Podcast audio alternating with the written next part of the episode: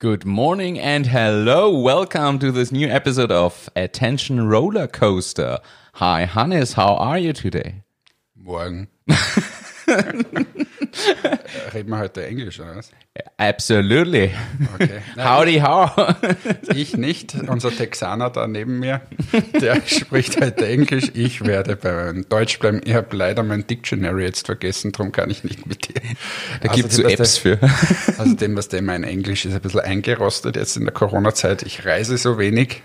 Äh, daher, ja. Wobei- lieber auf Deutsch. Ist das, äh, es beruhigt mich, geht dir das tatsächlich auch so, wenn du es weniger anwendest, dass es ein bisschen, Ja, sicher, wobei äh, ich telefoniere ja viel auf Englisch. Also es wird Ja, schon stimmt. gehen, dass wir jetzt so eine Sendung auf Englisch machen. aber muss ja nicht sein. Aber muss ja nicht sein und ich bin keiner von denen, die sich dann cool fühlen, wenn sie jetzt dann da Englisch reden.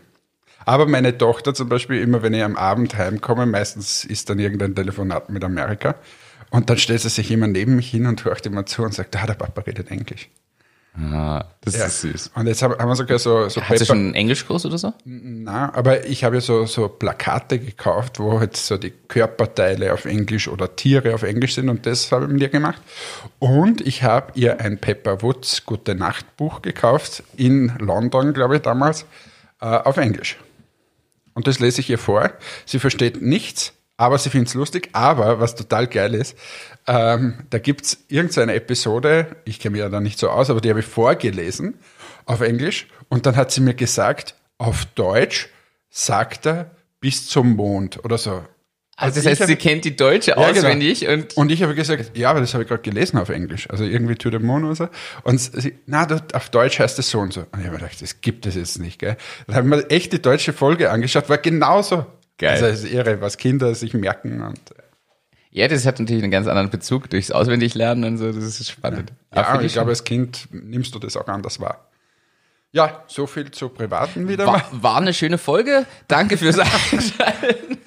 Nein, weißt du was? Gestern Abend, als ich mich vorbereitet habe auf die heutige Folge, kam plötzlich ein Newsletter rein äh, vom Brutkasten und das war meine Schlagzeile der Woche schon. Und ich, ich Ist fand die es, einfach ist es serientitelreif? es, weiß ich noch nicht, aber die, die Schlagzeile der E-Mail, also die Titel, der Betreff der E-Mail lautete so wie auch der größte Artikel, Notare sind so digital wie nie zuvor, zumindest bis Dezember. Ich fand das irgendwie unterhaltsam. Sie haben jetzt auch WhatsApp. Ja, das, Aber ich, das ich ist- darf hier keine blöden Notare-Witze machen. Das ist kein, nicht gut. Nein, aber das liegt daran, dass durch Corona sind ja digitale Amtshandlungen zum Teil ermöglicht worden. Und Da mag ist, ich dir an dieser Stelle, jetzt ge- gehen wir ganz kurz weg von den Notaren. Ja. Ich war bei meinem Ohrenarzt, weil ich leider eine Mittelohrentzündung hatte. Und dann äh, war der fertig und hat gesagt, na, ich verschreibe Ihnen da jetzt quasi diese, äh, diese Medikamente und drückt mir meine, na, wie war das? Drückt mir nicht mal was in die Hand und sagt, gehen Sie in die Apotheke. Sage ich, ja, wo kriege ich das Rezept? Sagt er, ist auf Ihrer E-Card gespeichert. Nein. Da habe ich gesagt, wie? Das ist ja noch nie gegangen. Und der hat nicht mal meine E-Card gebraucht, das war alles im System, gell? Und dann hat er gesagt, ja, wir haben jetzt hier, glaube ich, zehn Jahre oder so, kämpfen sie um das, ist nie gekommen. Und jetzt im Zuge von Corona haben sie die E-Card, kannst du dir das, oder ist das Rezept, aber es ist schon wieder kurz vor der Abschaffung. Ach, warum denn? Es wäre so Ja. schön. Aber Ge- ganz einfach, gehst in die Apotheke, hältst hin, zack, der hält das auch in das Lesegerät. Und, ja, aber so Und- muss es funktionieren. Ja, es gibt ja, ist ja nicht mal eine Frage, dass das... Ich meine, ich lasse mir noch einreden, dass es dann vielleicht noch eine, einen PIN braucht für die E-Card oder irgend sowas aus, aus Sicherheitsgründen. Das Foto gehört da auch noch mit drauf. Hast du schon eine mit Foto? Nein. Aber ich bin ja überhaupt der Meinung, wir sollten so, so wie es die Bürgerkarte gibt und dort soll der ganze Ja. Mist drauf. Haben wir das nicht eh neulich geredet? Dass du nicht fünf Ausweise hast, sondern du hast eine Ich hasse Karte. es. Ich brauche eine Karte. Das muss mein Reisepass, mein Ding und so weiter Ja, sein. genau. Da muss alles eh- drauf sein. Muss alles drauf sein. Das kann man Ja. von mir aus zweimal, einmal mit PIN und einmal mit Passwort sichern oder was auch immer. Aber da muss alles oben sein. Ich will nur eine Karte mitnehmen. Es muss mein Führerschein sein, mein Reisepass, meine E-Card, mein und die Datenschützer, die brechen jetzt gerade zusammen, weil ich das aufzähle. Abs absolut, aber, Aber ich hasse es. ich, bin, ich bin bei dir. Also Und in Wahrheit, das ist ja jetzt, wir springen schon wieder von eins ins nächste, da geht es ja um das Thema Impfung für Corona und so weiter. Und da gibt es ja total viele, die sagen, nein, ich lasse mich nicht impfen. Und einige sagen, na Gott sei Dank gibt es endlich was zum Impfen. Äh, und die ganze Welt wartet ja auf den Impfstoff. Ich bin der Meinung, es wird so eine Art Impfkarte fürs Reisen kommen. Ja, Kann man das auch nicht anders nachweisen vorstellen. kannst, ob du musst quasi sagen, ich war impfen Und das, warum ist das nicht eben genau auf solch einer Karte gespeichert? Und das sollte man gleich mal in Europa einführen oder gleich weltweit, wäre noch besser. Dann hätte man mal was Sinnvolles gemacht. Ja, unterschreibe ich. Also da gibt nichts gegen zu sagen, ich verstehe es nicht, warum. Mich nervt es auch irrsinnig. Mich nervt es wirklich. Ja. Ja, so. ja. Also du bist heute eher genervt, ich bin Ich gut bin drauf, das ist nicht super. Du bist, Also- du bist vorbereitet, ich nicht. So, so, so Also alles wie immer. Ei- Eigentlich wie immer, ich bin der gute Laune Hannes und du der, der Jammer Martin. Das stimmt ja gar nicht. Du, du tust so, als ob ich so viel jammern würde. Das ist überhaupt nicht. Ich reiß mich nicht. total so, zusammen. Jetzt hau irgendein ein Ding raus, Also, irgendein äh, ich- Business-Thema, weil ich möchte dich dann nämlich was Privates fragen. Aber das machen wir jetzt nachher. Okay, Ey, es ist, es, was stellst du dir vor, wenn ich dir jetzt sage, du bringst Weltraumtechnologie und Landwirte zusammen? Äh, ja, ist ja eh normal, oder? Also, es ist, gibt Mein Landwirt ist manchmal sehr wie von einem anderen Stern. Es gibt tatsächlich ein Startup, das das macht, Refarmo. Und zwar nutzen die die Daten von der European Space Agency und messen auf Basis dieses Fotomaterials die Hydrierung, also Bewässerung von Böden. Die werten diese Fotos aus, haben da irgendwelche Algorithmen und, und Sachen dahinter und messen quasi, wie gut bewässert ist dein Boden und geben dem Landwirt dann Tipps, wo er wie viel anders oder zusätzlich oder weniger bewässern muss, um einen optimalen Ertrag zu haben. Und jetzt halte ich fest, messbar ist die Ertragssteigerung tatsächlich im Bereich 3 bis 15 Prozent, die dadurch entsteht. Okay, du bist unbeeindruckt, du denkst dir, ja, 15 Prozent. Ich habe hab gerade überlegt, wie kommt man auf so eine Idee? Sind da ein paar so Landwirte wieder zusammengesessen, äh, da oben ist ein Satellit und das wäre total super, wenn, Wenn wenn da jetzt irgendwer die Feuchtigkeit meines Bodens und jetzt trinkt man mal ein Bier. Oder wie, ich, ich, ich weiß auch nicht, wie man auf die Idee kommt. Ich finde es schon irgendwie ja, vor allem, cool. wie kann man das da messen? Das kannst du nur messen, indem dass du sagst, weiß nicht, äh, wie braun ist der Boden. Aber was machst du dann, wenn's du, wenn du Korn ansetzt oder so? Also was so kom wie, wie funktioniert das dann? Weil du kannst ja, da, da kommt ja keiner mit Infrarot, schieß mich dort. Ja, Du bist der Techniker von uns zwei. Also die Brennstoffzelle.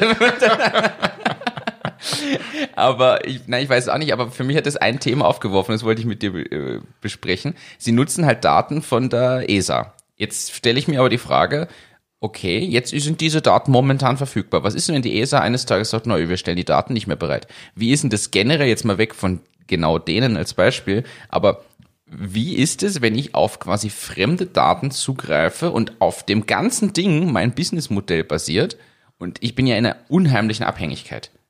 Ja, frag mal alle Startups, die so auf, auf Facebook basieren ja, oder ein Microsoft-Plugin geschrieben haben. nein, das ist tatsächlich Ja, ist eine Katastrophe in Wahrheit. Weil wenn Microsoft zum Beispiel irgendwas ändert, dann bist du wieder der Erste, der nachändern muss. Und da gibt's eh super Microsoft-Programme. Wenn die aber dann lustigerweise auf die Idee kommen, dass, ja, dass man das auch selber machen kann, dann ist vorbei.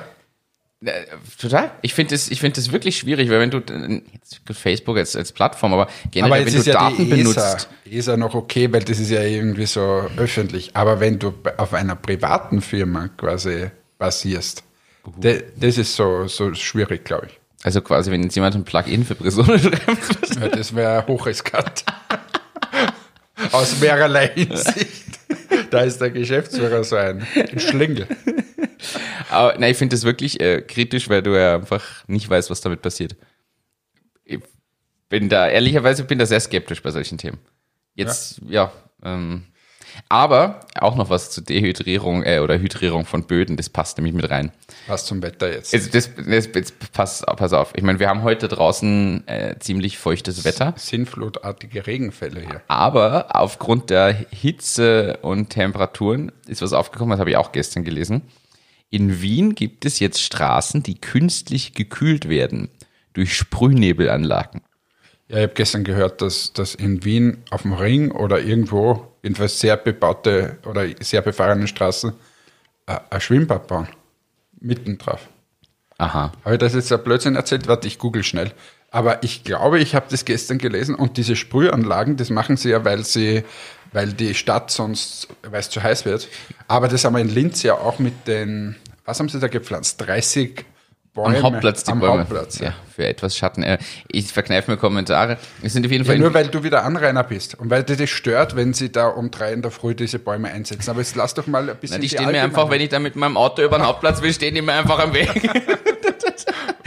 wenn ich da mit meinem 30 Jahre alten Golf da über den Hauptplatz krache. Wenn ich da mit meinem Pickup-Truck wieder ankomme. Aus Amerika, das immer importiert hat. Wenn ich mit meinem Panzer wieder. So, wir, wir führen es jetzt nicht weiter. Das muss man wirklich, glaube ich, irgendwann mal schneiden. Aber jedenfalls, während du da noch suchst, äh, Sprühnebel in Straßen, die ohne Autoverkehr sind und die sollen fünf bis zehn Grad die Temperatur in diesen Straßenzügen herunter äh, regeln. Und ich habe mir aber gefragt, braucht es wirklich? Ich meine, ja, es ist warm, es ist heiß in manchen Straßen, aber brauche ich jetzt eine künstliche Kühlanlage innerhalb von Städten auf Straßen, nur um da fünf Grad weniger zu haben? Ja, das ist einmal, um wie viel Grad es eigentlich geht, auch bei dieser Klimaerwärmungsgeschichte und so. Und ja, so, ich lese dir jetzt was vor, Oh, jetzt. aber Aufbau für Pool auf Gürtel startet. Auf dem Gürtel. Auf dem Gürtel kann man bald baden gehen. Zwischen den Fahrbahnen wird ein öffentliches Schwimmbecken auf der Kreuzung zwischen Stollgasse und Felberstraße aufgestellt. Am Montagabend beginnt der Aufbau. Das ist ja Weil der fast, Verkehr ja eh schon so fließend ist da. der- ja, das ist ja fast wie in Linz. Wenn Sie jetzt draufkommen, auf der Brücke ein Schwimmbad zu bauen, so ähnlich wäre das. Aber es bleibt bis am 30. August offen und kostet wohlfeile 150.000 Euro. Da ist ja gleich der Stift aus der Hand gefallen. Äh, ja, bauen Sie ein Schwimmbad. Schau.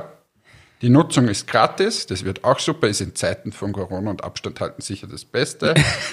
und Also an dieser Sache sind so viele Dinge einfach falsch. Es tut mir leid. Da ist so vieles einfach falsch. mag es sein, dass es ein bisschen dekadent ist, wenn du auf einer der preisbefahrensten Straßen ein Schwimmbad Aber Wien hat ja immer wieder, für mich unverständlicherweise, aber jedes Jahr diesen Status der lebenswertesten Stadt irgendwie. International. Für, was mir ich, immer versteh's vorstelle, nicht, aber- was ich mir immer vorstelle, was ist mit den anderen Städten? Wie beschissen müssen die anderen Ja. Städte sein, wenn das die lebenswerteste Stadt ist? Ja, und wer bewertet das und nach welchen Kategorien? Ja, aber da gibt es ja immer dieses Manager-Ding, Kultur ist schon eine Sensation, das musst du sagen. Und wenn du natürlich in den richtigen Bezirken wohnst, ist es wahrscheinlich auch mega schön. Aber Und man muss man sagen, der, der Öffi-Ausbau also für österreichische Öffi Verhältnisse traumhaft. Öffi super. Aber geh mal in ein Kaffeehaus und lass dich mal wieder anfliegen von irgendeinem Kellner, der glaubt, er ist der Beste der ganzen Welt. Einfach sau unfreundlich. Ähm, und ja, also ich finde es woanders schöner. Aber Kultur ist super, muss man sagen. Das stimmt. Da kann ich auch nichts gegen sagen. Aber trotzdem. Ja, jedenfalls wollen sie diesen Status behalten, indem sie jetzt einen Pool mitten auf den Gürtel bauen. Ja, aber hätte man früher drauf kommen können. Startup machen für Pools auf meistbefahrensten Straßen. Wenn du da in Los Angeles oder so auf, der, auf dem sechsspurigen Highway, wo der, der Musk da seinen, seinen Hyperloop drunter baut, bauen wir ein Schwimmbad hin. Was gibt es Besseres? Wenn es die, wenn's die ganzen ähm, Paris, Champs-Élysées. Überall. Akte Triumph kannst runterspringen. Trafalgar Square mitten drauf. Mitten drauf rundherum fahren. Ja. Ähm, Spitzenidee. Schickt mir eure Finanzierungsideen dafür. Ja, Wahnsinn. Du musst so ein Leasing-Modell draus machen. Die müssen so transportabel sein, damit du, im, wenn bei uns Winter ist, schiffst du es auf die Südhalbkugel, weil dann ist ja dort Sommer, dann brauchst du es dort. Rio de Janeiro. In Rio de Janeiro auf der Copacabana machst du ein Schwimmbad auf. Und wenn das funktioniert, dann hast du den Proof of Concept wirklich bestanden. Aber äh, das kann funktionieren, wenn es die, ganz ehrlich, wenn es jemand schafft, äh, gerade ein 9 Millionen Euro Investment aufzustellen für ein Start-up, was österreichisches Alpenwasser in Dosen abfüllt und in die USA äh, Ich halte verschifft und sowas dort nicht verkauft. aus. Wirklich, ich halte sowas nicht aus. Es tut mir sehr leid, aber diese Scheißbewertungen da jedes Mal. Ich drehe schon so durch. 9 Millionen Euro. 9 Millionen Euro Investment für bitte tatsächlich, ist es kein Scherz, Alpenwasser, was hier in Dosen abgefüllt wird, in die USA verschifft wird und dort verkauft wird. Und es, ist, heißt, es, ist, es schmerzt so. Jeden Tag hackle ich mich zu Tode. und es wäre so einfach gewesen. Und dann füllt einer das ab. Oder so wie letztes Jahr da diese, diese Raumduftsprays mit der Luft aus Hallstatt, oder wo war das? Ja, ja, irgend sowas. So, Was aber in Asien wurde das ja dann, genau, in, in Asien, ja, ich meine, wa- was soll denn das, bitte? Und das wird aber echt verkauft, glaube ich, um 20 Euro pro so Spraydose.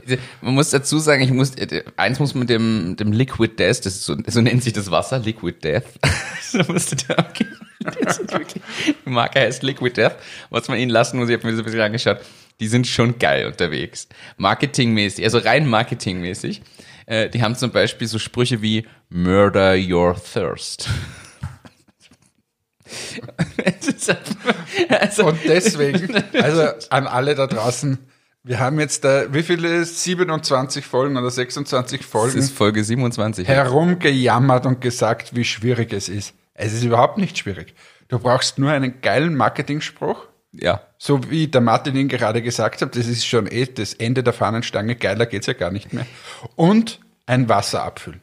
Mehr brauchst du nicht. Und den richtigen Markt dafür. Und es scheint zu gehen wie Sau da drüben. Es scheint wirklich gehen, zu gehen wie Sau.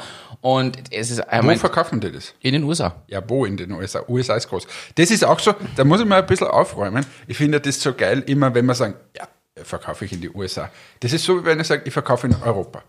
ist genau dasselbe. Ja, wo in Ja, Europa? okay. Verkaufst du in Skandinavien, verkaufst du in, in Österreich, Ha, Muss ich, in der Wüste. Muss ich ehrlicherweise nach. äh, Das geht wie Sau, weil sie es in der Wüste einen Stand haben. Sie haben es früher nur online verkauft und jetzt gehen sie in irgendwelche, versuchen sie da irgendwelche Händler, also Walmart oder so, sich aufzureißen, dass die das verkaufen. Versuchen sie. Ich hab's, muss ich wieder nachlesen, das habe ich Ah, vor jetzt zwei bist Wochen du, wieder gelesen. nicht, bist du wieder nicht vorbereitet. Ich ich, wollte jetzt da, ich, ich wollte jetzt da hineinstechen in, diese, in dieses Thema und mit dir das aufbereiten, aber du kannst das wieder nicht. Das in Dosen, das steht immer nur in den USA vertrieben. 9 Millionen Dollar, aber wieder aus USA, oder? Sie haben, äh, Investment ist aus USA. ja, und Weil in Summe in Österreich, wenn du in Österreich mit dieser Idee irgendwo hingehst und sagst, ja, ja, äh, da kann ich Ihnen geben 5000 Euro Kredit. Man muss, na, man muss ehrlich sein, wer da investiert, das sind schon wieder Leute dabei, das ist aber wirklich Wahnsinn. Das sind Firmen dabei, die zum Beispiel in SpaceX und Facebook und Pinterest auch interessiert, äh, investiert haben und irgendwer, der sein Startup an Salesforce verkauft hat. Und also, da sind schon wieder Leute dabei, wo du denkst, was geht denn bitte da ab? Das ist Wahnsinn.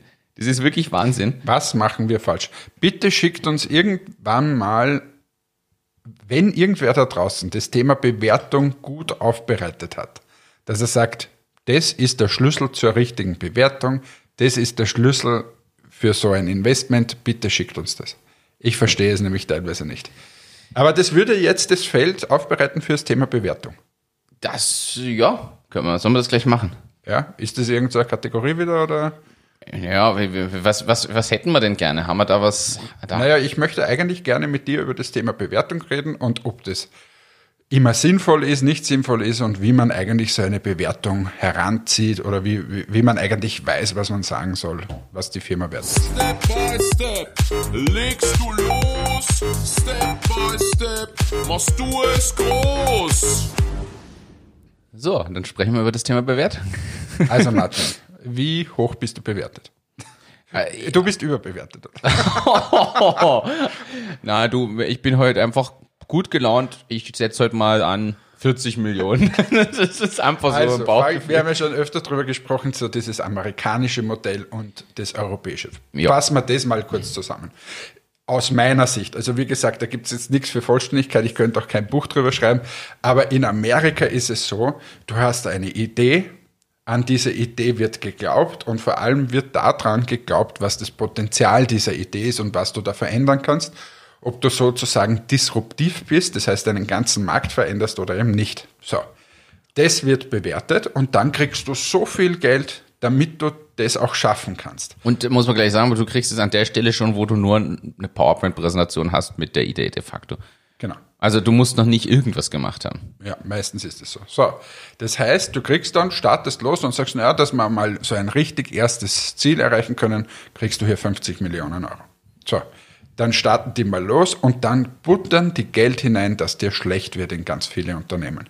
Äh, die bekanntesten Beispiele kennen wir eh alle, ob es jetzt Tesla ist oder ähm, wa- was fällt da noch ein? Äh, Facebook, äh, Facebook, alle eigentlich, die, die ganz großen, Amazon. Am Anfang überall. Am Anfang, also Milliardenverluste. Jetzt nicht so ein bisschen. Ich glaube, Tesla schreibt erst jetzt die haben ersten jetzt schwarzen die, Zahlen. genau. Ich glaube, das zweite Quartal in Folge Spotify, oder nicht. Spotify, aber ist ja eigentlich äh, europäisch. Es stimmt, aber auch die haben ja, glaube ich, immer noch keine offiziell schwarzen. Keine schwarzen Zahlen. Ist europäisch, aber glaube ich alles gefundet in, in Amerika. Mhm. Also auch keine schwarzen Zahlen. Alle negativ. So. Oder Uber negativ. Alles negativ. Ja. Äh, so, was machen die? Die sind so lange negativ und halten deren Börsekurs oder deren Bewertung einfach so hoch, weil sie sagen, naja, wenn wir jetzt da weitermachen, dann werden wir Weltmarktführer für äh, quasi fürs Taxigeschäft jetzt bei Uber oder Weltmarktführer für Streamingdienste oder Netflix. Airbnb, Airbnb, Netflix. Airbnb, Netflix, alles, alles negativ. So. Und die geben da Milliarden über Milliarden hinein. Und es geht eigentlich nur um das, wie ist die Einschätzung der Investoren, ob das mal was wäre. Und deren Ziel ist, Marktführerschaft zu erlangen und quasi alles auszuradieren, was so links und rechts ist und dann zu monetarisieren. Bei Facebook sieht man ja wunderschön, wie sowas funktionieren kann. Zalando zum Beispiel fängt jetzt auch, es ist zwar auch jetzt wieder europäisch, aber haben dasselbe Thema. Zig Jahre immer nur rote Zahlen und Geld reingepumpt und jetzt fangen sie endlich an, wo es aber auch fast nichts anderes mehr gibt irgendwie. Ja, genau. Also das ist so dieses eher amerikanische Modell. Ich erlange die, die Weltführerschaft und dann äh, ver versuche ich zu monetarisieren. Hingegen oftmals das europäische Modell ist so, ich investiere hinein und will aber sofort irgendwie Ergebnisse sehen. Oder, Ja. so, oder zumindest in absehbarer Zeit. Ich will erst den Proof of Market irgendwie haben, bevor ich noch mehr haben. Geld reinstecke. Also mit einer PowerPoint ist ganz, gibt's natürlich auch, aber es ist ganz selten, dass du mit einer PowerPoint oder einer Persona-Präsentation wohin gehst und sagst so, ich hätte gerne äh, jetzt zwei Millionen Euro oder fünf Millionen Euro und ich habe noch nichts. Also wenn, dann kriegst du da 20.000 Euro, damit du mal vielleicht das erste Jahr irgendwie da durchbekommst, aber mehr nicht. Genau. So. Oder selten. Und, und dann macht man eben so Stück für Stück, kriegt man dann immer wieder äh, kleine Investments, gibt immer mehr ab und in Wahrheit ein ganz anderes Modell, viel weniger, oder du kannst einfach viel weniger schnell wachsen. Ja. Ähm, und, und ja, jetzt kann man sagen, das eine ist richtig, das andere ist richtig, aber das sind mal die Modelle. So, und dann kommt es zum Thema Bewertung. An, wenn du jetzt nach Amerika schaust, da wird ausnahmslos eigentlich bewertet die Zukunft. Das Potenzial, was einfach Pot- dahinter das steckt. Potenzial und so weiter, das wird bewertet und so äh, wird gleich mal ein relativ hoher äh, Wert angenommen. Hat auch zur Folge, dass die Gründer nicht wahnsinnig viele Prozente abgeben müssen in dieser, dieser Zeit. Ähm, in Europa ist es so, am Anfang ist de facto dein Unternehmen 0 Euro wert. Und dann hast du einen, einen äh, irgendwie Prototypen oder irgendwas hast du gemacht Dann ist ein bisschen dann ist mal 10.000 Euro wert und so. Und dann brauchst du aber die 10.000 Euro, dass du, weiß nicht, die erste Produktion finanzierst, aber du kannst nicht 100% von deinem Unternehmen hergeben. Und das ist so ein bisschen das Problem. So, und wenn es jetzt an die Bewertung geht, wie bewertet man quasi richtig? Und ganz ehrlich, ich habe da mittlerweile noch keinen Schlüssel gefunden. Ich, ich bin auch immer wieder überrascht, wenn dann solche Bewertungen aufgerufen werden. Äh, da gibt es jetzt zum Beispiel, ist auch sehr unterschiedlich pro Branche. Also im, in der Software, da kannst du jetzt ein bisschen was dazu sagen, geht sehr stark um, um die wiederkehrenden Umsätze und die User, die ich quasi drinnen habe. Ich verkaufe sozusagen Daten und einen gewissen Umsatz, der immer wiederkehrend ist. Richtig? Absolut, ja, das ist, das ist ja, das muss man sagen, das kannst du ja auch nicht unbedingt nur pauschalisieren. Es hilft halt, wenn du wiederkehrende Umsätze hast. Wenn du also eine Software hast mit Lizenzgebühren, hilft es einfach ungemein, weil du einen höheren Multiple, glaube ich, ansetzen kannst für die Bewertung, um Also und Multiple auch gleich wieder mal erklärt. Das heißt, du machst, sagen wir, setzt man jetzt dann an zum Beispiel auf den Umsatz oder auf den Gewinn und sagt, okay, vom Umsatz ein Multiple mal fünf. Das heißt, du machst eine Million Euro Umsatz, fünf mal fünf, dann hast du zum Beispiel fünf Millionen Euro, wie du das Unternehmen bewertest. Möchtest du zehn Prozent kaufen, dann musst du 50, äh, 500.000 Euro hinlegen. So, äh, das, das wären jetzt so Aber es hilft natürlich, also so wiederkehrende Umsätze haben einfach den Charme, dass sie eben schon fixiert sind. Du weißt, die kommen fix wieder und alles, was du zusätzlich aufbaust, kommt on top. Dadurch natürlich viel spannender als jedes Mal quasi wieder einmal Umsätze und, Geschäfte. Für, für so größere Investments, äh, Series A, wie man das dann auch teilweise nennt, Ähm, was ist da deine Erfahrung? Was brauchst du da wiederkehrende Umsätze, dass quasi auch größere Investoren dann mal Interesse bekunden? Sagen wir es mal so. Also jetzt für den Softwarebereich, nachdem ich mich ja aktuell mit dem Thema beschäftige, das kann man ja klar zugeben, kriege ich ganz Jetzt frag dich mal, warum ich dir gerade die Frage gestellt ah, habe. äh, Hältst du mich für komplett? Muss ehrlich, da muss ehrlich sagen, das ist nämlich gar nicht so wenig. Ist, ähm, ich kriege oft die Antwort zwischen 60.000 und 100.000 Euro monthly recurring revenue, also monatlich wiederkehrende Umsätze zwischen 60 und 100. Also im Schnitt kann man sagen um Aber die sagen wir, 80 sagen wir mal eine Million Euro im Jahr oder ge- genau oder eine sein. Million äh, Annual Recurring Revenue, also ARR. Ähm, ja. Und da muss man jetzt aber schon sagen, da hinzukommen, das bedarf schon einiges an Aufwandes. Also Also jeder kann sich das mal ausrechnen, wenn du eine Software hast, der die irgendwie, sagen wir, 5 Euro äh, im Monat kostet, kannst du ausrechnen, da brauchst du schon einige User. Und jetzt muss man dazu sagen, du musst die Software vorher, aber, also da sieht man ja wieder die Krux an der ganzen Sache. Du musst die Software vorher aufbauen, du musst die äh, entwickeln lassen, du brauchst ein Team, was das macht, du musst die warten, du musst die möglicherweise bei den Usern supporten, je nachdem. Ja, vor allem, wenn du dann eben 10.000 User oder so brauchst. Ich meine, das ist ja nicht mehr nix. Äh, Das muss ja funktionieren. einfach. Und da muss man auch schon über die Grenzen hinausgehen, um diese Usermenge überhaupt aufzubauen, wahrscheinlich. Also, äh, dann ist auch noch, muss man jetzt sagen, bei Presono die Schwierigkeit, B2B ist da sicher noch schwieriger, 10.000 User aufzubauen, als wenn du ein B2C-Produkt, ein reines B2C-Produkt hast, wo jeder einfach sich anmelden kann oder was machen kann. Aber da hinzukommen und das aber ohne groß Geld zu kriegen, muss man also jetzt in Relation gesehen zum amerikanischen Modell. Weil in den USA, wenn du da am Anfang ausgestattet wirst, kannst du einfach mal fünf, sechs, sieben Jahre arbeiten. Ohne dir Sorgen zu machen darüber und kannst ja, ein Team wahrscheinlich aufbauen. haben die schon einen gewissen Druck und irgendwelche KPIs dahinter, also so Indikatoren äh, oder, oder Schwellen, was sie erreichen müssen.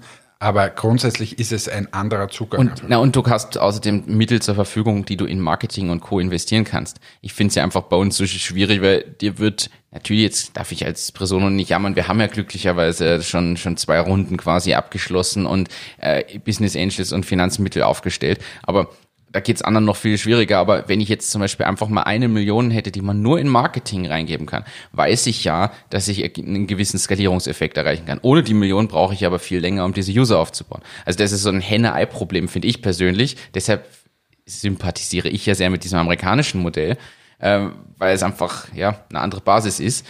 Wenn man zumindest einen gewissen Komplexitätsgrad hat, wo man einfach ein Team finanzieren muss. Muss man auch sagen, wenn du was hast, wo du so, du kannst auch zu zweites aufbauen und wächst halt einfach wirklich Bootstrapping-mäßig ganz langsam, bis du zu diesen Zahlen kommst. Okay. Oder okay, aber, aber jetzt, jetzt bleiben wir mal, sagen wir mal, du machst eine Million Euro, ähm, also Umsatz im Jahr, der immer wiederkehrend ist, hast so eine Software, die relativ aufwendig ist und so weiter. Was rufst du dann für eine Bewertung auf? Oder wa, wa, was ist der Multiple? So, so ganz grob gesagt, ist gar nicht so auf Persono, aber äh, ist es dann wert 3 Millionen Euro, ist es 10 oder sind es 100 Millionen Euro? Genau, also man muss dazu sagen, nur der Umsatz allein zählt ja nicht. Es kommt ja auch auf deine Kostenstruktur an. Wenn du irgendwie 100 Mitarbeiter brauchst, um die eine Million zu Ja, erreichen, also es wird ja meist dann der EBIT hergenommen, also Earnings before Interest and Taxes, also das ist quasi das Ergebnis, was man hat. Man nimmt zieht einfach seine Kosten vom Umsatz ab, machen wir es mal so einfach. Und wenn du die Kosten abziehst und den, was da rauskommt, wenn das noch immer positiv ist, muss man dazu sagen, ist schon mal gut und davon dann nimmt man dann den Multiple. Ich würde sagen, du wirst irgendwo, wenn du die eine Million machst, wahrscheinlich im Bereich zwischen 10 und 25 Millionen Bewertung liegen, je nachdem, wie gut dein Ergebnis am Ende ist. Wenn du gerade so Break-Even bist, bist du wahrscheinlich trotzdem eher nur bei 10 Millionen Bewertung. Und wenn du aber da massiv viel Gewinn quasi eigentlich schon erwirtschaftest, wirst du es wahrscheinlich höher ansetzen können. Die Frage ist aber auch, wie, wie lange hast du gebraucht, da hinzukommen? Wenn du 20 Jahre brauchst, das aufzubauen, wirst du auch nicht unbedingt jetzt die Mega-Bewertung haben, weil dann sieht man ja, wie langsam der Skalierungseffekt nur ist, als wenn du es in zwei Jahren schaffst. Und da möchte ich kurz den Bogen spannen zu, zu quasi alteingesessenen Unternehmen und Bewertungen.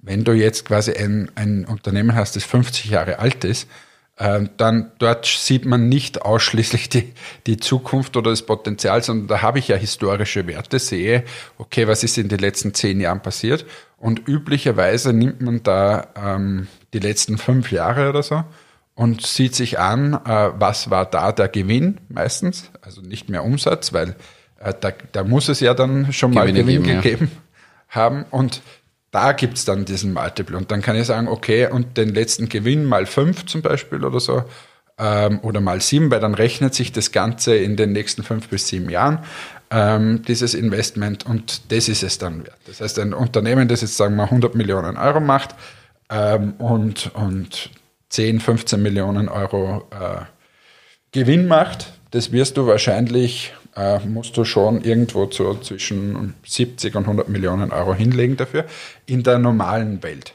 Und dann kommt es auf die Branche an, welcher Multiple angesetzt wird. Also da gibt's ja im, im M&A-Bereich, also Merchant and Acquisition, also Unternehmenskauf- und Zusammenführungsbereich gibt's ja eigene Bewertungssystematiken, gibt's ja verschiedene Ansätze. Es gibt auf jeden Fall aber einen Katalog von Branchen, wo dein Unternehmen irgendwo reinfällt und dann gibt's einen branchenüblichen Index. Zum Beispiel, aktuelles Beispiel weiß ich aus einem Gespräch, dass zum Beispiel in der Kunststoffrecyclingbranche der Multiple irrsinnig hoch ist, weil das halt so eine Zukunftsbranche ist, weil man genau weiß, Kunststoffrecycling ist einfach ein Thema, was immer wichtiger wird und der Multiple ist, ich habe es jetzt nicht genau im Kopf, ich glaube 20er, 30er Multiple, also riesig, weil aber auch dort diese Technologien und so noch zukunftsorientiert sind. Ich wette, hm, Papierverarbeitung, Druck wird jetzt nicht so einen hohen Multiple mehr haben, ja. weil ist einfach. Wo, ja. und, und kriegen tut man diese, diese Bewertungen, also Banken haben solche, äh, solche Tabellen, oft mal auch Anwälte teilweise. Oder Steuerberater, Steuerberater, natürlich. ja, also einfach dort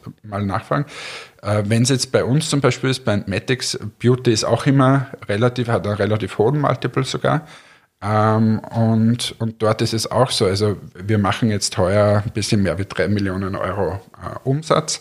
Äh, da, da wird beides in Wahrheit bei uns angesehen. Der Umsatz, der Gewinn, die Entwicklung der letzten Jahre, die, äh, die Potenziale, die wir so haben. Eine, zum Beispiel eine Kennzahl, die bei uns immer wichtiger wird, ist, in wie viele äh, Stores sind wir weltweit, wie viel Umsatz machen wir und gleichzeitig auch Ertrag pro Produkt. Mhm. Und quasi, wenn wer großer kommen würde, sagen wir mal, wir sind jetzt in 15.000 Stores, machen diesen und jenen Umsatz und diesen Ertrag und jetzt kommt irgendwer, der Zugang zu 100.000 Stores hat. Dann wird so, aufgerechnet, dann was habt ihr an Umsatz theoretisch? Oder? Genau. Also so ist es, aber jetzt selbst bei uns ähm, würde ich jetzt noch nicht von einer 20 Millionen Euro Bewertung äh, sprechen und das ist das, was mich immer bei diesen ganzen, was du vorher vorgelesen hast, Bewertungen so wundert. Äh, es ist ein Wahnsinn, wie viel wir quasi arbeiten müssen, was wir schon alles bewiesen haben, wo wir überall schon drinnen sind. Wir haben auch diese Recurring Revenues, weil wir unsere Kunden gut servicieren. Und dann kommt jemand daher mit und macht eben nicht abwerten. Es mag schon super sein, ich habe mich überhaupt nicht beschäftigt damit aber füllt er Wasser ab und kriegt 9 Millionen Dollar. Jetzt, ja, da sind wir eh bei dem Thema. Das muss man auch schon noch erwähnen bei der ganzen Geschichte. Ich glaube, was immer mit reinzählt, auch in die Bewertung, gerade bei Startups, ist trotzdem das Team, was dahinter steckt. Welche Personen handeln da? Wie, wie ist die Aufmachung? Wie stark polarisiert vielleicht auch jemand? Ich meine, zum Beispiel die Marke polarisiert, glaube ich, extrem. Ich glaube, das, das Wichtigste an dieser Sache ist, der wird irgendwen kennengelernt haben, der zufällig gerade dran glaubt, und so weiter und dann investiert. Oder mega begeistert ist mega selber begeistert davon. Ist, ja. Das ist es. Also wenn du wen hast quasi oder die Situation ganz gut passt. Ähm, also ich glaube, wenn ich jetzt da, ich hoffe, ich erzähle keinen Blödsinn, aber äh, war damals ja bei Runtastic auch so, ähm, dass ja Under Armour, quasi Konkurrent von, von Adidas, äh, und auch Nike, glaube ich, in, in solche äh, Apps, Apps investiert, investiert haben einen gewissen Marktpreis festgesetzt haben, ich weiß es jetzt nicht, aber 100 Millionen oder 150 Millionen bezahlt haben für einen Konkurrenten, der schlechter war als wie Runtastic. Ja, und an dem wirst du dann, und an gemessen, dem wirst du dann quasi gemessen. Also ähm, das sind so Sachen, das, das ist dann auch ein gewisses äh, Glück oder da passt einfach die Zeit äh, zusammen. Ähm, das spielt alles so in diese Bewertung, darum ist das so, so schwierig zu sagen. Ja, und das spielt einfach wirklich aus Sympathie rein. Ich glaube, man kann auch Glück haben und wen kennenlernen, der einfach genau wie du es jetzt sagst, der genau in dem Moment dran glaubt oder äh, so eine Pain hatte mit dem Thema, dass er sagt, hey, da stecke ich jetzt Geld rein. Und das, das Extreme ist ja, ich glaube, wenn man einen Sohn hat, ist es, glaube ich, viel leichter, noch die anderen drumherum zu sammeln. Weil wenn du einen hast, der sagt, ich glaube da zu 100.000 Prozent dran, ich stecke da jetzt 5 Millionen rein, natürlich sind dann andere auch, dass ich sage, warte mal, ich habe ja mehr Geld und ich, wenn der da dran glaubt, na dann glaube ich da auch dran und stecke jetzt 10 Millionen rein. Und auf einmal hast du da 20 Millionen Investment, ohne dass jemand versteht, wie das eigentlich damit, wie das zustande kommt. Ja, äh, schwieriges Thema. Ein schwieriges Thema, wir haben es zumindest versucht. Ähm man muss einfach auch dran glauben. Also ich hatte da jetzt auch Gespräche in, auch im, im Linzer Startup-Raum. Ich bin halt der persönlichen Überzeugung, man muss halt auch einen gewissen Glauben an, an sich selbst, sein Produkt oder seine Bewertung haben und ruhig auch mit einem gewissen Selbstbewusstsein rausgehen. Heißt jetzt nicht, dass hier jeder bitte eine 100 Millionen Bewertung einfach so aufruft. Es sollte schon realistisch sein, aber man kann sich ruhig trauen, wenn man da ein paar Jahre an was wirklich Großem schon gearbeitet hat und was aufgebaut hat, dass man da auch ein paar Millionen mal aufruft und einfach da dazu steht. Und ich finde, das Mut gehört auch dazu, weil man sollte sich nicht immer kleiner verkaufen, als man, als man irgendwie ist. Ja, aber halt auch nicht zu viel. Also es fällt mir schon auf bei zwei Minuten, zwei Millionen oder so teilweise. Ja, es ist halt, wir sind trotzdem in Österreich, da sitzen vor dir Investoren, die jetzt nicht 100 Millionen Euro auf den Tisch legen können. Ähm, es sollte nicht von dem abhängig sein, aber teilweise sind die, die Bewertungen für das, was da da ist, eigentlich zu hoch. Ja. Das, das ist richtig. Ja. Naja, haben wir das Step by Step wieder abgefrühstückt hier. Haben wir das abgefrühstückt? Ich möchte, dass du jetzt die Kategorie für mich äh, suchst. Privates. Oh, Privates.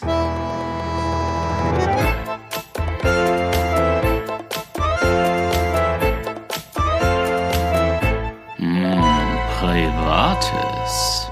Das ist übrigens meiner Meinung nach der coolste Jingle, den wir, wir spielen ihn viel zu, zu selten. Aber du, du bist nicht vorbereitet. Ich, so ich habe jetzt ein bisschen Angst. Ich habe das jetzt. sind die Fragen, wo du ein bisschen nervös bist. Aber ich war heute total sentimental, wie ich hierher gefahren bin. Wir sind heute wieder bei Entmatics im Büro. Es regnet und in, in dieser melancholischen Stimmung war ich irgendwie drin. Ich hab, wollte schon fast die Gitarre rausholen und ein E-Moll spielen und, und eine Träne verdrücken. Ja. Und in dieser Stimmung haben wir gedacht, jetzt nehme ich dann gleich den Podcast mit dem Martin auf. Und dann hast du wieder geweint. Und dann habe ich geweint. und dann habe ich gedacht, ich frage dich jetzt mal. Wir arbeiten ja jetzt schon, neben dem, dass wir sehr, sehr, sehr gute Freunde sind, aber arbeiten wir ja schon lange zusammen. Und was ist so der Moment, der dir am meisten hängen geblieben ist, wenn du dran denkst, was ist so quasi unser Moment gewesen? Unser Moment. Oh, da muss ich aber tatsächlich kurz nachdenken. Naja, aber denk einfach so, was, was kommt dir spontan in den Sinn? Was kommt, ich habe nämlich heute auch schon nachgedacht, ist total schwierig auch für mich, aber wenn du jetzt so dran denkst, so mit Hannes zusammenarbeiten, was fällt dir da ein?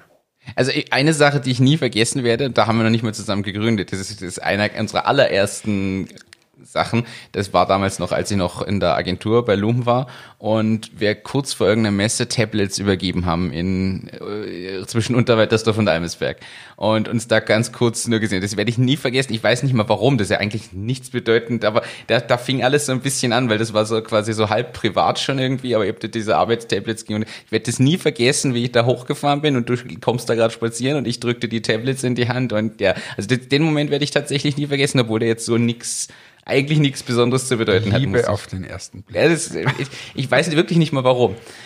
Und ansonsten, ähm, wir haben so viele. Ich werde auch nie vergessen, wie wir in dem Tech2B-Büro sitzen und du die Vision auf dem Whiteboard skizzierst so ein bisschen. weißt du, wo Persona in der Mitte stand und, und oder die Klammer quasi um diese anderen Themen ist. Ich habe das, was du da gezeichnet hast, noch im Kopf und da da, da ist einfach so ein Feuer entstanden durch dieses Diskutieren und Reden.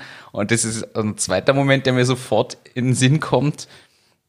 Das sind so viele Sachen. Äh, Weißt du- und unsere und unsere Vorarlberg-Tour. Ja, weißt du, was mir eingefallen ist? Nicht so ein Moment, aber ich, ich- wir waren ja eine Zeit lang wirklich unglaublich viel unterwegs Ja. miteinander. Und das muss man sich mal vorstellen, der Martin hat ja wahnsinnig viel ertragen. Ich habe mich gefühlt wie so ein Wanderprediger, habe immer und überall dieselbe Geschichte erzählt. Immer dieselbe Geschichte erzählt. Und äh, Orange. aber, aber immer dieselbe Geschichte erzählt und der Martin hat, glaube ich, der hat nicht mal aufgepasst während dieses Sales-Termins, der hat einfach schon gewusst, wo er weiter drücken muss, weil es immer dasselbe war. Äh, Und ich habe ihn da sehr bewundert, dass er nie eingeschlafen ist da neben mir. Aber um das Ganze, um Pep in unsere Beziehung zu bringen, haben wir dann immer auf der, auf der Fahrt zu einem, zu einem neuen Termin oder so, haben wir gesagt, so, wir erzählen immer dasselbe, äh, jetzt spielen wir mal ein Spiel, du sagst mir einen Begriff und ich muss es einbauen in diese Sales-Präsentation. Und, und Einmal was Orange oder? Einmal war es orange und dann sagst du auf einmal, ja, wissen Sie, Sie können ja nicht Äpfel mit Orangen vergleichen. Also, was, ich weiß nicht, Aber es, es war immer so, dass wir gesagt haben, nein, es darf nie, nie blöd rüberkommen oder so. Genau. Also es, es muss schon so sein. Ich meine, der wird sich wahrscheinlich gedacht haben, wenn sie Äpfel mit Orangen vergleichen, kennt er die Sprichwörter nicht. Ja, aber, aber Im, wir haben- immerhin heißt es ja Äpfel mit äh, Trauben vergleichen. Ach so, Äpfel. Ich dachte immer, immer Mandarine mit Orange. Nein, ja, das stimmt. Ja, aber das fällt mir so ein, das war so eine coole Zeit, das war so ein gewisser Flow, wo man herumgefahren sind und eigentlich unfassbar viele Absagen bekommen Ja. haben. Aber das hat irgendwie so zusammengeschweißt. Es hat, es hat uns zusammengestellt und es hat uns weniger gestört, als es uns heute stört, dass wir Absagen kriegen. Aber es war so, da sind wir dann oft hingekommen, ja, dann haben wir das präsentiert und dann sind wir raus, na, ist der falsche. Wiss- Wissen wir jetzt schon, das wird nichts. Ja, passt, nächster. Also, und diese Leidensfähigkeit, die brauchst du dann, glaube ich, ein bisschen. Brauchst du absolut. Aber Ja? das war lustig. Ja, es war lustig. Wir kennen ja auch gefühlt jeden McDonalds in Österreich und Süddeutschland. Hätte es damals schon diese McDonalds-Punkte gegeben, unser Konto wäre prall gefüllt. Hätten wir da beschlossen, oder hätten wir da schon äh, selber die Idee gehabt, vielleicht so, so was es da jetzt gibt, wo von, von Y-Food und Saturo und so, so, so quasi für unterwegs Nahrungsersatz zu machen. Wir würden beide, glaube ich, gestählt ausschauen wie sonst was. Jetzt bin ich wieder in meiner melancholischen Stimmung. ich spiele ein E-Moll. Aber es gibt, ich ergänze um A-Moll. Aber es gibt tatsächlich viel zu viel solche Momente. Muss man auch ehrlich sagen, durch dieses, so so offen muss man ja, glaube ich, mal sein, durch diese Schnelllebigkeit, die man einfach hat. Und ich finde, die ist im Startup-Bereich einfach noch viel extremer als in einem normalen Job, egal in welcher Position, glaube ich. Durch diese Schnelllebigkeit lebt man das ja viel zu wenig. Also ich glaube, dass das generell ein Thema unserer Gesellschaft und Zeit ist, dass alles so schnelllebig ist und wir sieben Dinge gleichzeitig machen und du kannst den Moment gar nicht mehr verarbeiten. Und ich glaube, dadurch gefühlt vergisst du sie auch. Aber du erinnerst dich dann wieder, aber an sich, du nimmst es viel zu wenig wahr. Weißt du, was ich meine? Ja, ja es ist, äh, und also ich habe jetzt gerade einen Fall hier bei mir im, im Unternehmen, da, da habe ich eine Mitarbeiterin äh, eingestellt, liebe Grüße an dieser Stelle an die Karina und die, die beim, beim Einstellungsgespräch habe ich gesagt, ja, die, der Job, der wird sich dauernd ändern. Und ich weiß nicht, ob sie es damals äh, so ernst genommen hat oder so, oder ob ihr bewusst war, wie schnell sich das alles ändert. Und, und jetzt ist die Karina so zwei, drei Monate hier. Und jetzt haben wir gestern wieder besprochen, na, jetzt wäre super, wenn du das machst. Es wäre super, wenn du das machst. Und du brauchst auch Leute, die jetzt nicht an dem verhaften, die jetzt sagen, na, ich bin ja eingestellt worden für das und ich mache jetzt keine drei Schritte links und rechts, sondern du brauchst offene Menschen, Ja. die dann sagen und mit Feuer dahinter sind und sagen, na, selbstverständlich nehme ich diese Aufgabe jetzt wahr. Ähm, und, und das ist sowas, wa- was ein Riesenunterschied ist, finde ich, zum normalen Unternehmen. Wenn du da einmal eingestellt bist als Einkäufer, dann bist du Einkäufer. Und im Startup bist du Einkäufer und dann machst du ein bisschen Logistik oder machst dieses und jenes und alles Mögliche dazu. Das stimmt. Und das zu verarbeiten im beruflichen Kontext, aber natürlich auch im privaten, das ist, ist nicht so einfach. Und darum sind so Fragen auch immer so schwer. Ja, was fällt dir gerade ein? Wir haben schon tausende Momente, schwierige. Äh, ich, ich kann mich, äh, zum Beispiel der schlimmste Moment, haben wir glaube ich eh mal besprochen, war dieses Telefonat, wie ich dich angerufen habe und gesagt habe, dass das Investment geplatzt ist. Das weiß ich jetzt noch. Da, da bin ich im Garten gestanden und habe nicht mehr gewusst, was wir machen sollen. Ja. Und Ich weiß auch noch, wo ich gesessen bin. Ja, das ist das im Büro. Ja, und, ja. und, und das war bei meinen Eltern im Garten und, und die haben mich nachher gesagt, was ist denn los? Und ich habe ja auch nur die Nachricht per WhatsApp bekommen oder so, oder was ist denn, ja, WhatsApp, glaube ich, was, äh, wo drinnen gestanden ist, Investment geplatzt, melde mich später.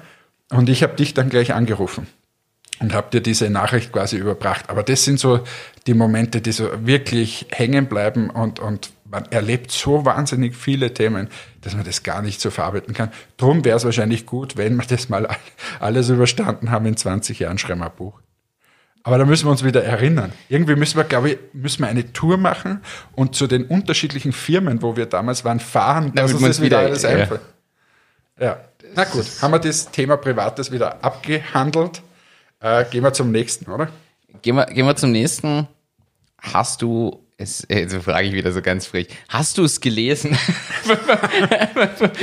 Weil jeder, die, jeder unserer Zuhörer schon weiß, die Antwort ist Nein. Es bietet Willhaben jetzt scheinbar endlich das sogenannte Pay Delivery an. Das heißt, bisher Willhaben musst du ja dir selber ausmachen, wenn ich jetzt bei was kaufe bei Willhaben, machen wir uns ja aus, hole ich mir das ab, schickst du mir das, wenn du es mir schickst, was kostet es zusätzlich, damit du das verpackst und versendest und und und. Und endlich, und ich frage mich seit Jahrzehnten gefühlt, warum die das nicht haben, ermöglicht Willhaben das jetzt auch bei, bei Preisen bis 1000 Euro dass du mit angibst, gelief also Lieferung von wo nach wo, dann gibt es automatisch den Preis für den Versand quasi mit aus und du zahlst diesen quasi auch schon mit. Die Überweisung zahlst du an irgendein Zwischending von Willhaben. Das heißt, das Geld ist mal sicher dort eingegangen. Sobald das Geld eingegangen ist, gibt es eine automatische Erstellung eines so, so eines Bestellaufklebers und Versandaufklebers für den Versender. Wenn das Paket dann angekommen ist beim Empfänger, gibt der das quasi frei und dann geht das Geld auf, äh, wird es freigegeben für den Versender. Ja, aber was machen jetzt da die ganzen Betrüger? ja, die müssen sich jetzt eine neue Plattform suchen. Die gehen jetzt zu Spock. Äh, Aber ich finde es super, weil ich frage mich wirklich, warum hat es das nicht schon längst gegeben? Ich finde, das ist so eine Grundbasis, was Ja, da einfach hat das Leben deswegen nicht leichter macht. gegeben, weil halt viele Betrüger da drauf sind. Ja, aber für, aus Sicht von Willhaben Wollen die einfach ganz viele User haben, inklusive User Betrügern. haben. Naja, jetzt wahrscheinlich werden sie es so nicht formulieren, aber wollen sie ganz viele User haben auf deren Plattform. Traffic ist da alles wahrscheinlich. Es kann sein. Und äh, ja, dass da der eine oder andere Schlingel dabei ist, das Schlingel. Äh, Okay, ja. Ich finde es trotzdem, es war überfällig. Muss ich, ich muss es ehrlich gestehen. ja super. Wenn, und vor allem, wenn das ein bisschen sicherer geworden ist, quasi, dass das so, so treuhändisch Treuhändisch, genau. wird mein Geld verwaltet. Da gibt's ja wirklich viele Betrugsgeschichten. Also ich habe mir mal ein Motorrad kaufen wollen und Wo endet diese Geschichte? also ich, ich hatte ja früher ein Motorrad.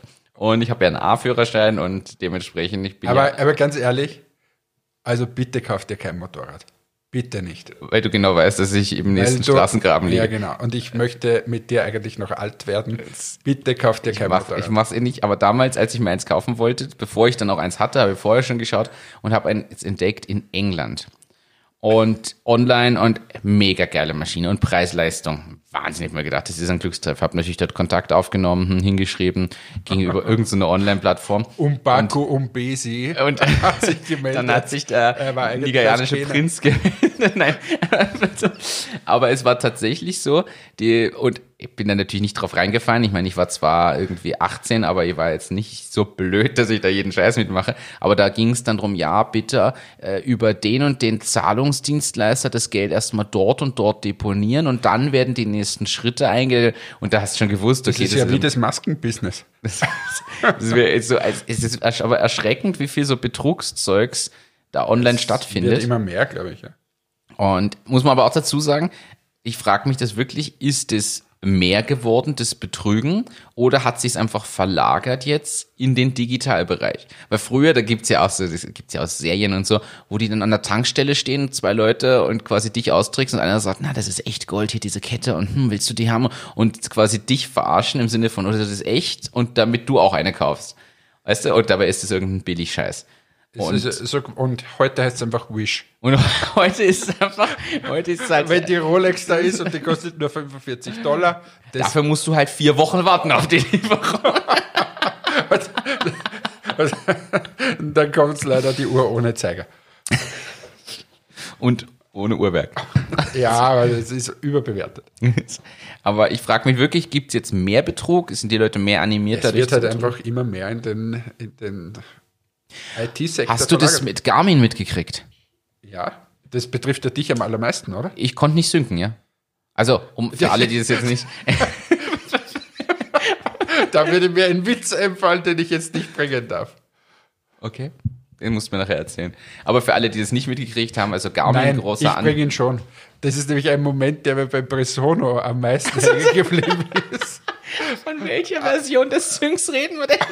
Aber das ist, ist Jahre her, also keine Ahnung, Anfangsstadium von Presono. Und da wurde der Sync zum ersten Mal implementiert. Und da bin ich damals, wer war da eigentlich, der, war da die Bezi und die Verena oder irgend so waren dabei.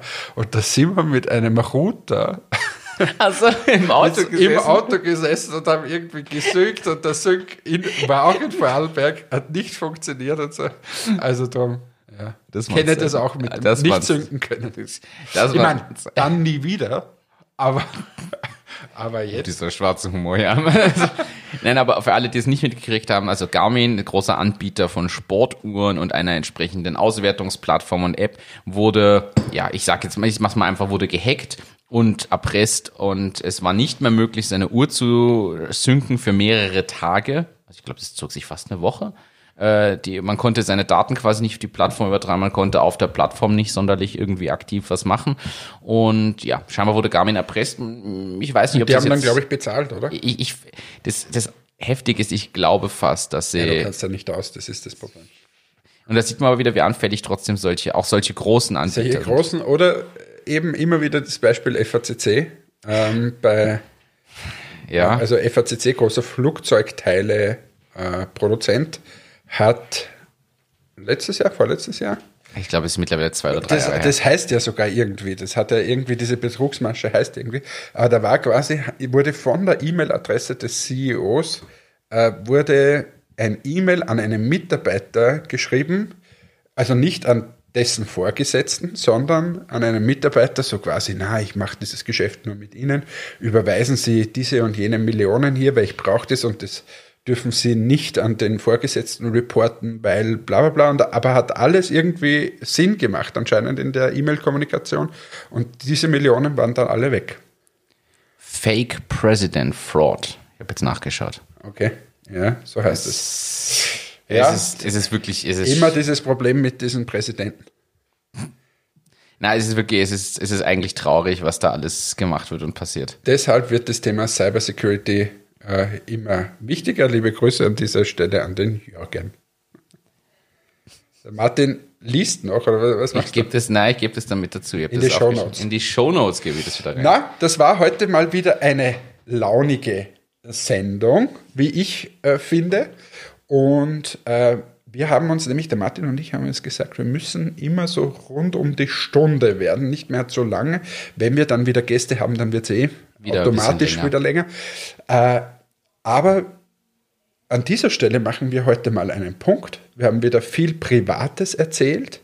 Äh, wir haben, was haben wir alles, das Thema Bewertung uns angesehen. Es ist wieder hin und her gegangen. Ihr habt in unsere Herzen schauen dürfen, äh, was uns so bewegt. Und äh, wir wünschen euch eine wunderschöne Woche. Es soll ja jetzt der Sommer kommen, nach den sinnflutartigen Regenfällen, wo wir heute aufnehmen kommt jetzt dann bald der Sommer. Wir wünschen euch eine schöne Zeit. Wir hoffen, ihr hört uns am Schwimmbadrand, Mitten am Ring. Auf, Am Ring? am Ring in Wien. am Ring in Wien. Schickt uns eure Bilder, wo ihr diesen Podcast hört. Das würde uns sehr, sehr freuen.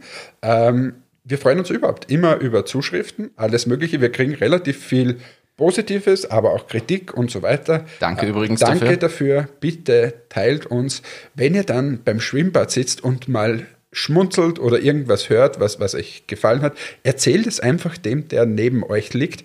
Ähm, vielleicht können wir den ja auch noch für unsere Community gewinnen. Ich sage danke, wünsche euch eine schöne Woche. Bussi und Baba, euer Hannes. Ich sage auch einfach Danke fürs Dabeisein und schließe das Ganze mit einem Zitat von einem momentan sehr diskutablen Menschen, aber das Zitat habe ich schon länger mal ja, rausgesucht und wollte es schon längst bringen. Es ist von Attila Hildmann und auch wenn man den nicht unterstützen sollte momentan, ist trotzdem eine Aussage im Business Punk gewesen, die mir sehr gefallen hat. Das ist nämlich sein Tipp an Gründerinnen und Gründer. Du brauchst die besten Anwälte und die besten Finanzberater, denn der Staat schenkt dir nichts, egal wie gut deine Idee ist. In diesem Sinne, sucht euch gute Anwälte und Finanzberater, habt einen schönen Tag, eine schöne Woche, einen schönen Monat. Bis zum nächsten Mal. Danke fürs Einschalten. Ciao, ciao.